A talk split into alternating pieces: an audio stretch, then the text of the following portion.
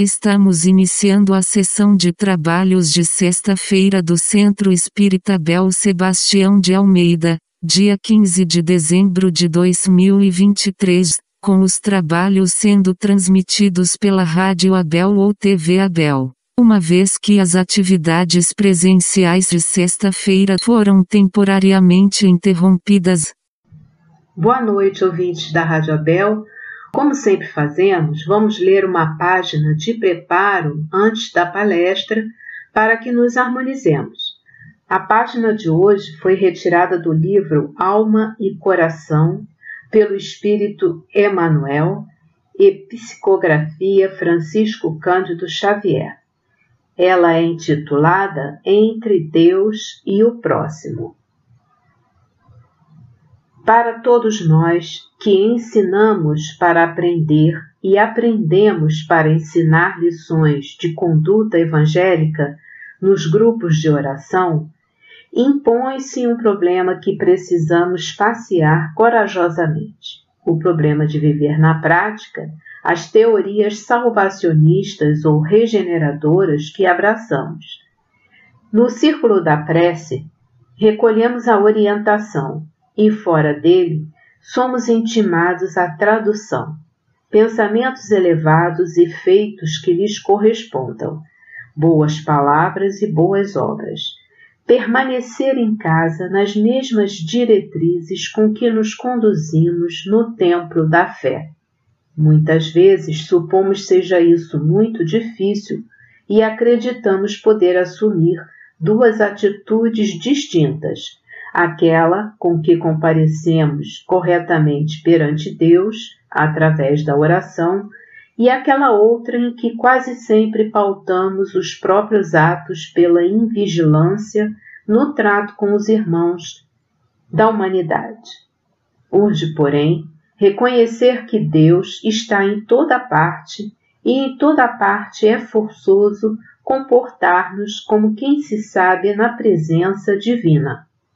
Tanto se encontra o Criador com a criatura na oração quanto na ação. Na prece, somos induzidos ao entendimento e à brandura, porque demandamos confiantemente a misericórdia dos céus, aguardando tolerância e amor para as nossas necessidades.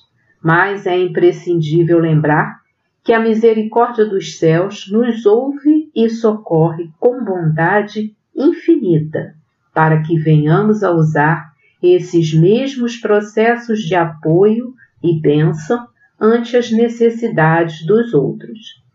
De que nos valeria apresentar uma fisionomia doce a Deus e um coração amargo aos companheiros do cotidiano? Se todos eles são também filhos de Deus, quanto nós. Se ainda não conseguimos transferir o ambiente de oração para a nossa esfera de trabalho, esforcemo-nos em conquistar a sublime e indispensável realização. A rogativa perante o Senhor é comparável ao cheque baseado no capital de serviço aos semelhantes. Aprendemos assim a viver diante de Deus, atendendo aos nossos deveres para com o próximo e a viver diante do próximo, recordando as nossas obrigações perante Deus. Uma ótima palestra a todos. Olá, irmãos, frequentadores da Casa de Abel Sebastião de Almeida e todos aqueles que nos acompanham através da rádio e da TV Abel. Dando continuidade ao estudo do Livro dos Espíritos, hoje nós vamos examinar as questões 653 a 657. Elas estão na parte terceira das leis morais, no capítulo 2 da Lei de Adoração. E os itens são adoração exterior e vida contemplativa. Então, vamos lá. No item adoração exterior, a primeira questão desse item é a 653. Precisa de manifestações exteriores à adoração? Os nossos amigos respondem: a adoração verdadeira é do coração. Em todas as vossas ações, Lembrai-vos sempre de que o Senhor tem sobre vós o seu olhar. Em todas as vossas ações, lembrai-vos de que o Senhor tem sobre vós o seu olhar, e a adoração verdadeira é aquela que vem do coração. No dicionário, nós temos que, para o termo adoração, o significado é o seguinte: é o reconhecimento humilde e incondicional da absoluta sublimidade e grandiosidade de Deus sobre todas as criaturas. Significa também prestar culto a um ser superior, a uma divindade, uma veneração. Então, o homem ele reconhece, através da adoração, esse, esse gesto de adoração, o reconhecimento da existência de um ser supremo ao qual ele está subordinado. Né? Nas civilizações antigas, é, essa adoração né, desses seres acima de nós, da divindade, ela requeria que fosse uma adoração pública, né? Era geralmente é, era esse conceito, né? Se faziam as coisas publicamente, né? E também era muito comum você ofertar aquele Deus, né? Eu entendia que existia um ser superior a mim, que tinha criado todas as coisas, isso é comum em todas as civilizações, e ofertava, eu venerava esse, esse Criador, e ofertava para esse Criador o que eu tinha de melhor, né? o que para mim né, era o mais importante. Então, para aquelas civilizações, eles ofereciam animais, que era caça, é, é, cereais, é, frutas, é alimento, porque isso era o essencial, era o que ele tinha de mais valioso, não é, para ofertar a Deus.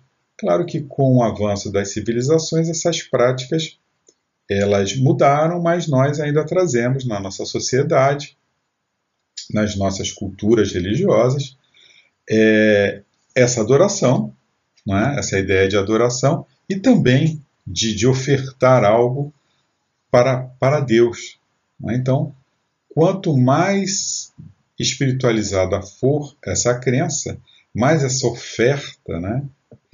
mais essa, essa, esse ato de querer agradar a Deus, ele vai se espiritualizando. Né?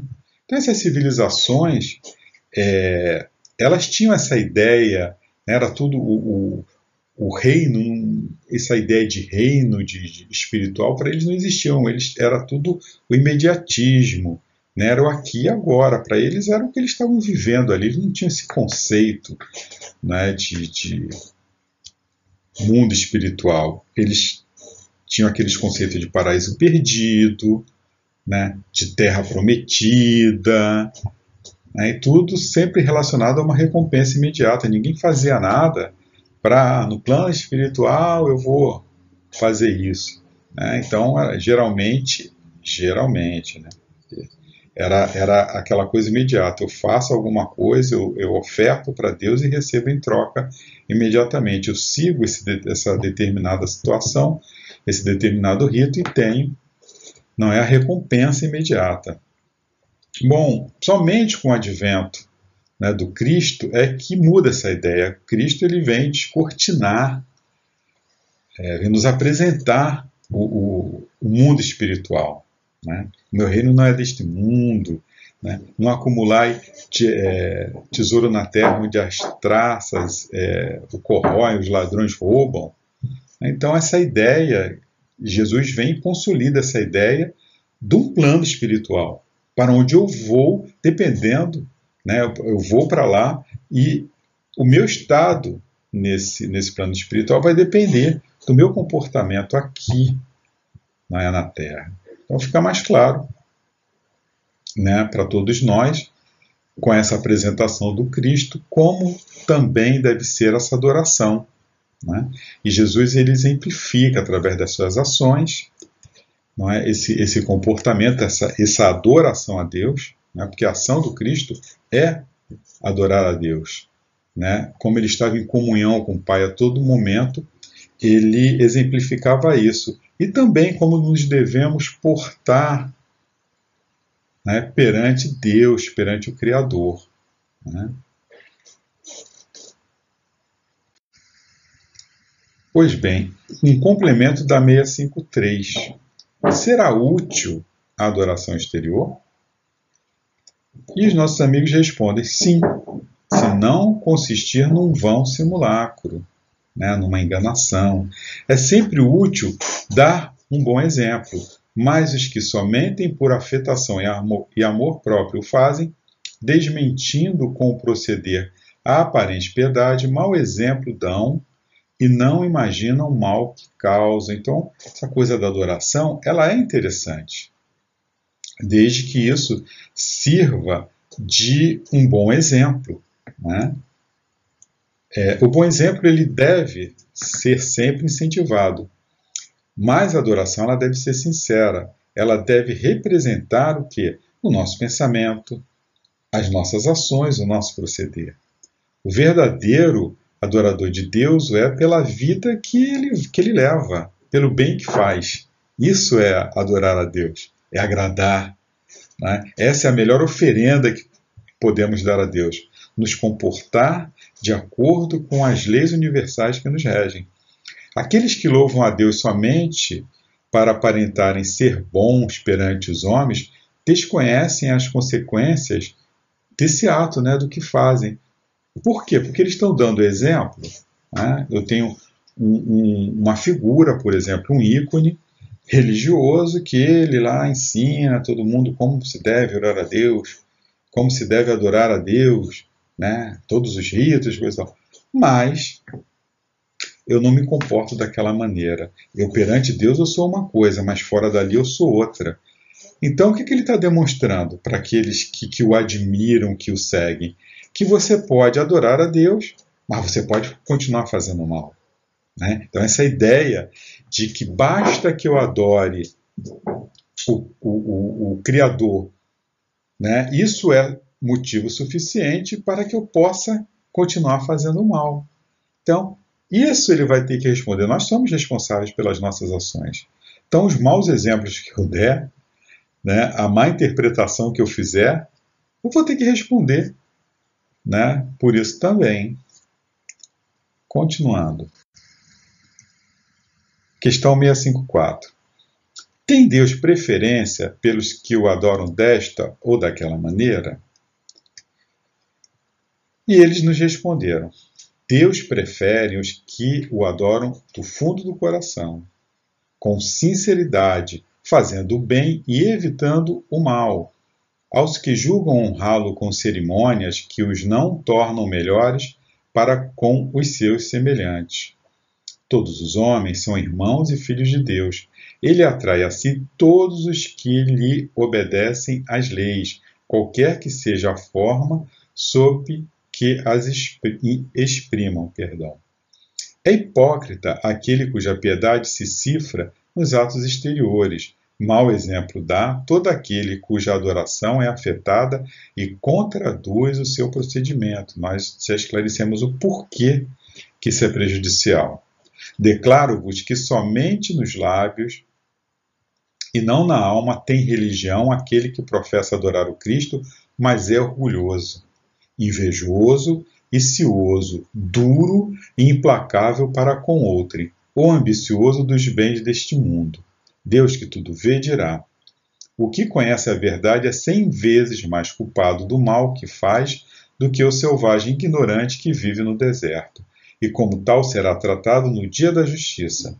Se um cego ao passar vos derriba, perdoá-los-eis. Se for um homem que enxerga perfeitamente bem, queixar-vos-eis e com razão. Não pergunteis, pois, se alguma forma de adoração há que mais convenha, porque equivaleria a perguntar-lhes se mais agrada a Deus ser adorado no idioma do que noutro. Ainda uma vez digo, até ele não chegam os cânticos, senão quando passam pela porta do coração. Bom, e nós recorremos lá ao Evangelho segundo o Espiritismo, nós temos no capítulo 27 o item pedi obtereis, e no item 4 ele nos diz o seguinte: Jesus definiu claramente as qualidades da prece, seja, dessa adoração de que tratamos. Quando orardes, diz ele, não vos ponhais em evidência, antes orar em secreto. Não afeteis orar muito, pois não é pela multiplicidade das palavras que sereis escutados, mas pela sinceridade delas. antes de orardes, se tiverdes qualquer coisa contra alguém, perdoai-lhe, visto que a prece não pode ser agradável a Deus se não parte de um coração purificado de todo sentimento contrário à caridade. Orai, enfim, com humildade, como publicano, não com orgulho como fariseu. Aquela parábola, né, que você tinha um publicano e um fariseu orando, e o, o fariseu, né, que era um conhecedor da lei, ficava se exaltando, né? Olha como eu sou bom, olha como é que eu faço, olha que eu sigo as regras, olha que eu sigo as leis. E o outro, né, o publicano, que não, que, que não era, né, um, um conhecedor da lei, um seguidor, ele batia no peito e dizia: Senhor, né, não sou digno, eu sou um pecador. Então era, era isso que Jesus, era essa parábola que Jesus se referia. Né? Enfim, com humildade, como publicano. Né? Então ele, ele estava orando com humildade e não com orgulho, como fariseu. Examinai os vossos defeitos, não as vossas qualidades, e se vos comparardes aos outros, procurai o que há em vós de mal. Então é isso, é o comportamento, essa Jesus, ele, ele nos esclarece, não é, que a adoração a Deus é uma sintonia. Eu estou com o Pai e Ele está em mim. Então é isso. Né? Mas para eu entrar nessa sintonia divina, é, eu preciso né, fazer um esforço. Né? Eu preciso ter uma qualidade. O meu pensamento ele precisa ter uma qualidade para eu conseguir né, estar conectado com a divindade. Senão, é um, não tem condições. Eu não posso né, exigir de uma criança que ela não é, entenda um, um teorema complexo. Né?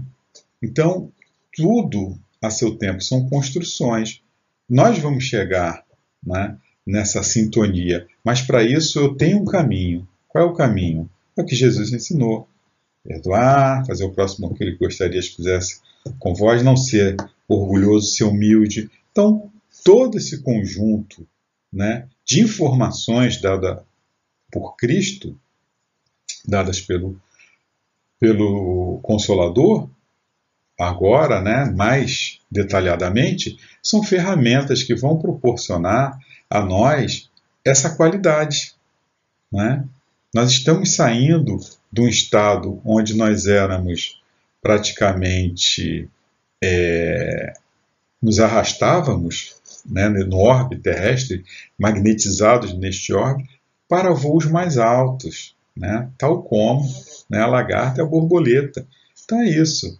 Para as nossas asas, né, é a qualidade do nosso pensamento. Nós não, não conseguimos enganar a Deus. Não adianta eu só orar o ato exterior, né, eu fingir, né, eu ser orgulhoso. Ah, eu vou orar para Deus, eu, eu gosto tanto de orar para Deus, eu não sou orgulhoso. Né? Será que vai estar adiantando de alguma coisa? Agora, aquele simples, o puro de coração, essa prece chega. Então, quando chega, ela volta. Né? Ela volta. Então, os benefícios é um, da, da, da prece, da oração, dessa conexão com Deus, você recebe.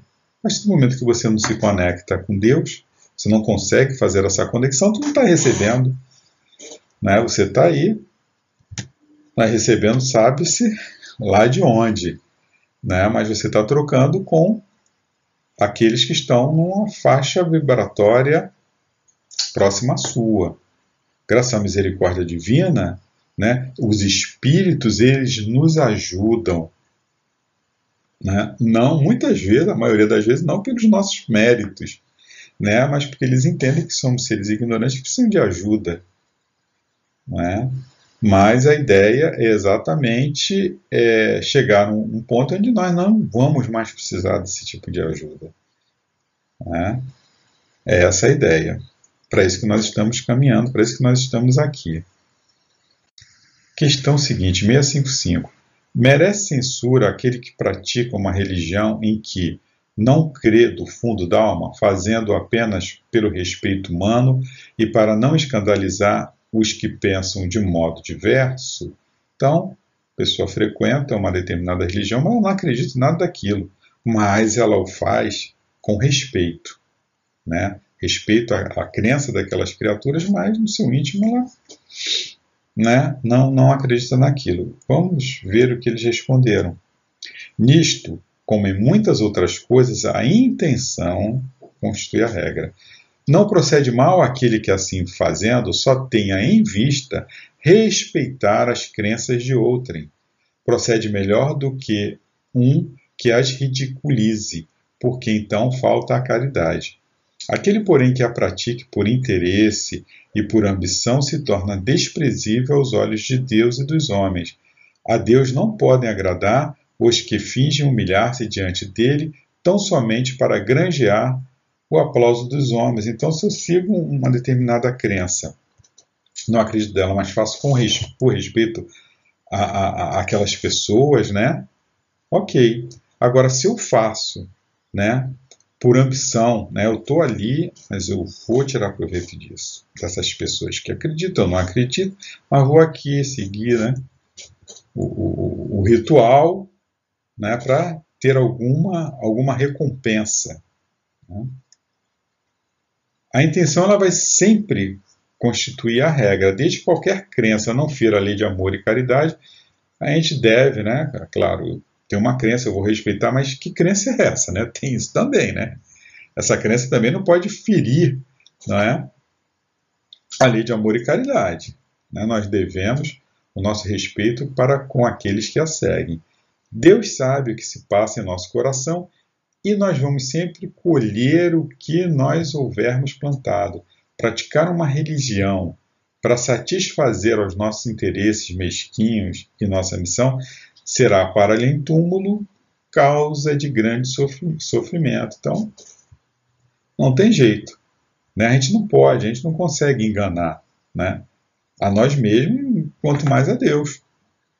Então, é, é, se eu tiver ali, eu estou ali, ah, estou praticando uma religião só por interesse, sei que aquilo é isso, ah, baboseira, isso aí, não acredito em nada disso, mas eu estou ali para tirar proveito daqueles que não é creem.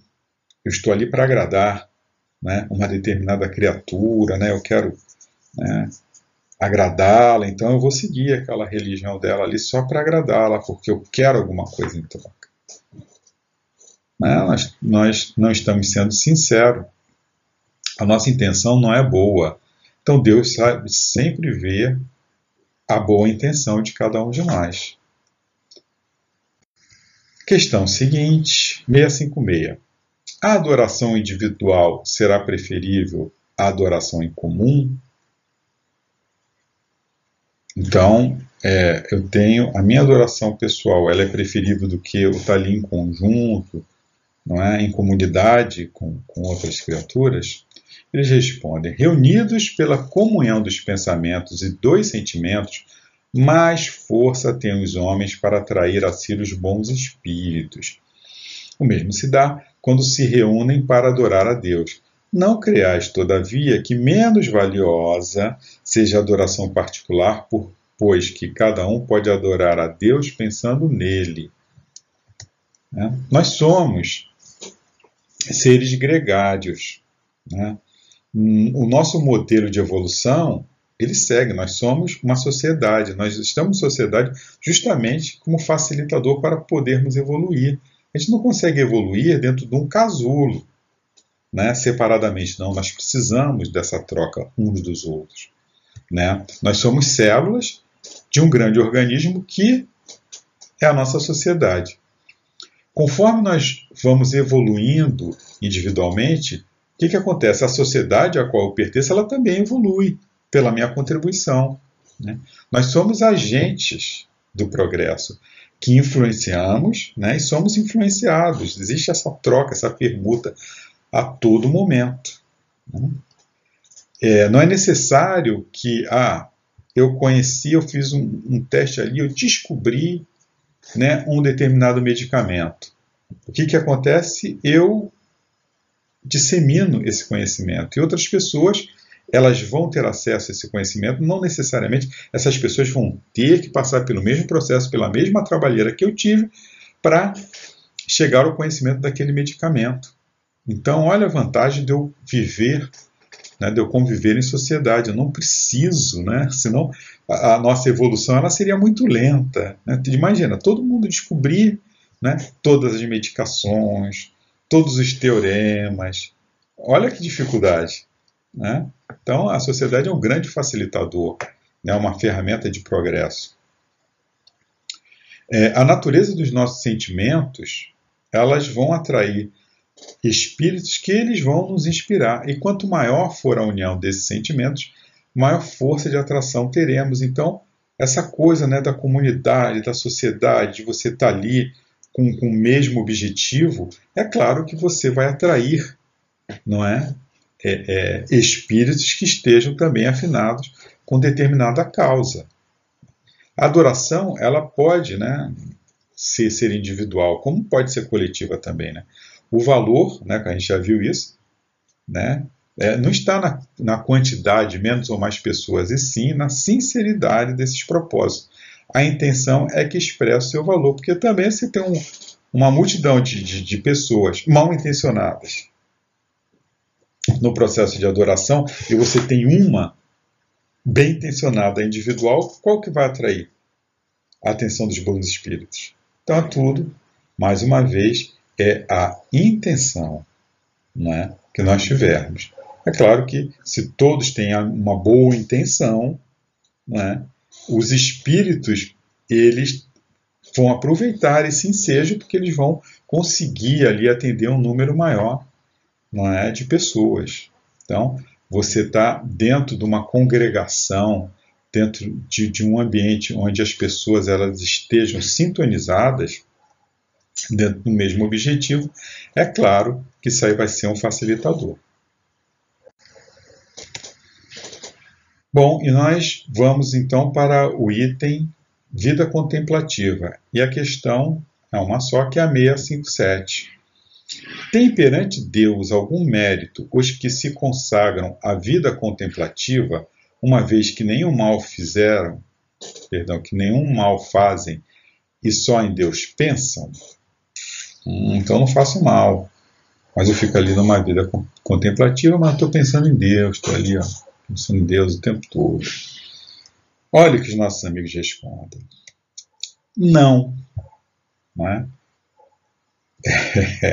não, não tem mérito né, para Deus né, esse tipo de, de contemplação.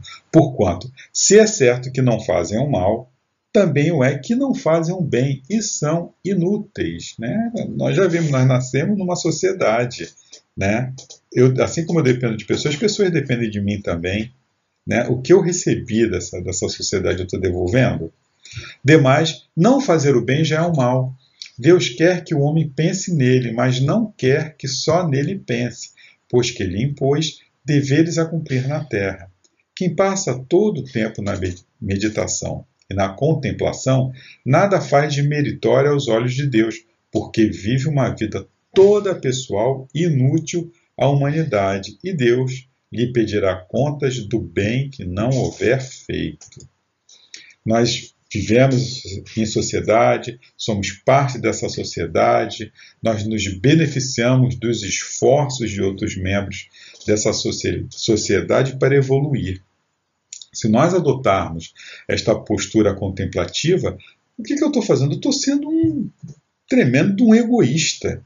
Né? Porque, não, essa sociedade é, materialista, violenta, eu não quero participar disso. Então eu vou me isolar não é? dessa sociedade hipócrita, dessa sociedade ruim, eu vou ficar aqui contemplando. Né? Quer dizer, eu não contribuo em nada né? para a melhoria das coisas que eu ataco na sociedade, né? e eu prefiro me isolar egoisticamente, porque eu não vou estar fazendo nada para ninguém, e ficar ali né? Eu não me envolvo, eu não vejo, né? eu não estou acessível a esse determinado tipo de violência. Os outros ficaram lá, problema deles. Né? Mas eu estou aqui, ó, contemplando, estou sendo legal com Deus, Não estou fazendo mal, estou bem pra caramba na fita. Não é? é nós estamos é, cometendo um grandíssimo erro se estivermos é, é, pensando assim, porque nós vamos ter que prestar conta, né? Aquela história, aquela parábola dos talentos, né? Que nos vem à mente. É, Deus no, nos dá esses talentos, né? Para que esses talentos eles possam render, eles têm que ser trabalhados, eles têm que ser elaborados, né? Eu recebo da sociedade, eu tenho obrigação, né, de retribuir à sociedade aquilo, né, que eu estou colhendo. Eu estou colhendo o quê?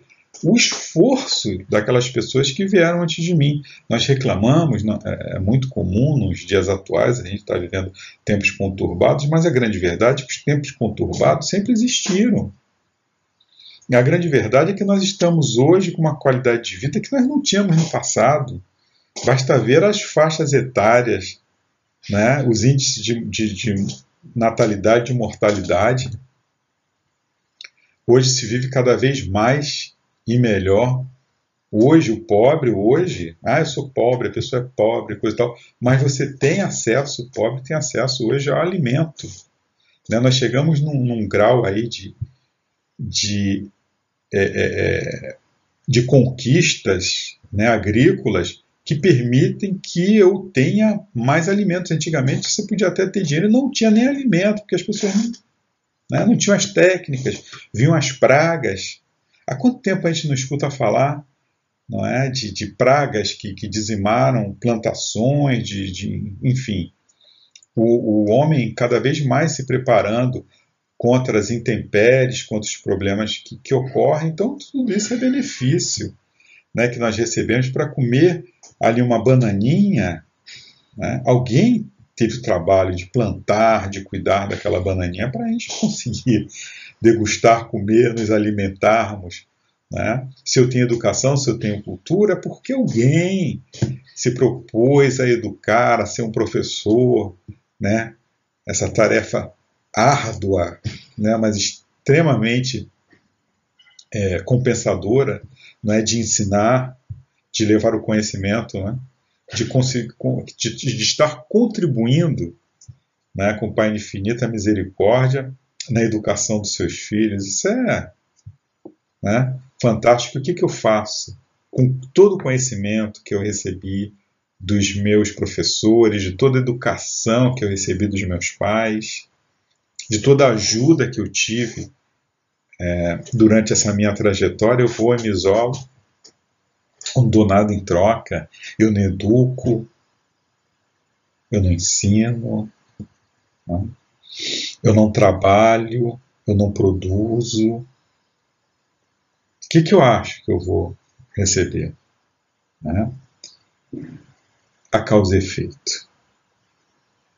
Como é que eu, que eu fico dentro dessa lei de causa e efeito? Hum? E o que, que eu fiz para merecer né, algo de bom? Não fiz nada, sou egoísta. Eu vivo isolado, possa receber nada.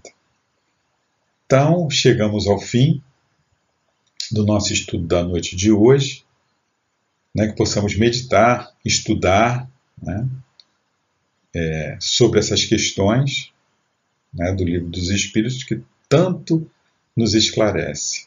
Que a luz, a paz, o amor de Jesus, ele permaneça em nossos corações, agora e sempre. Graças a Deus Graças a Jesus, graças a Maria de Nazaré. Paz para todos nós. Graças a Deus.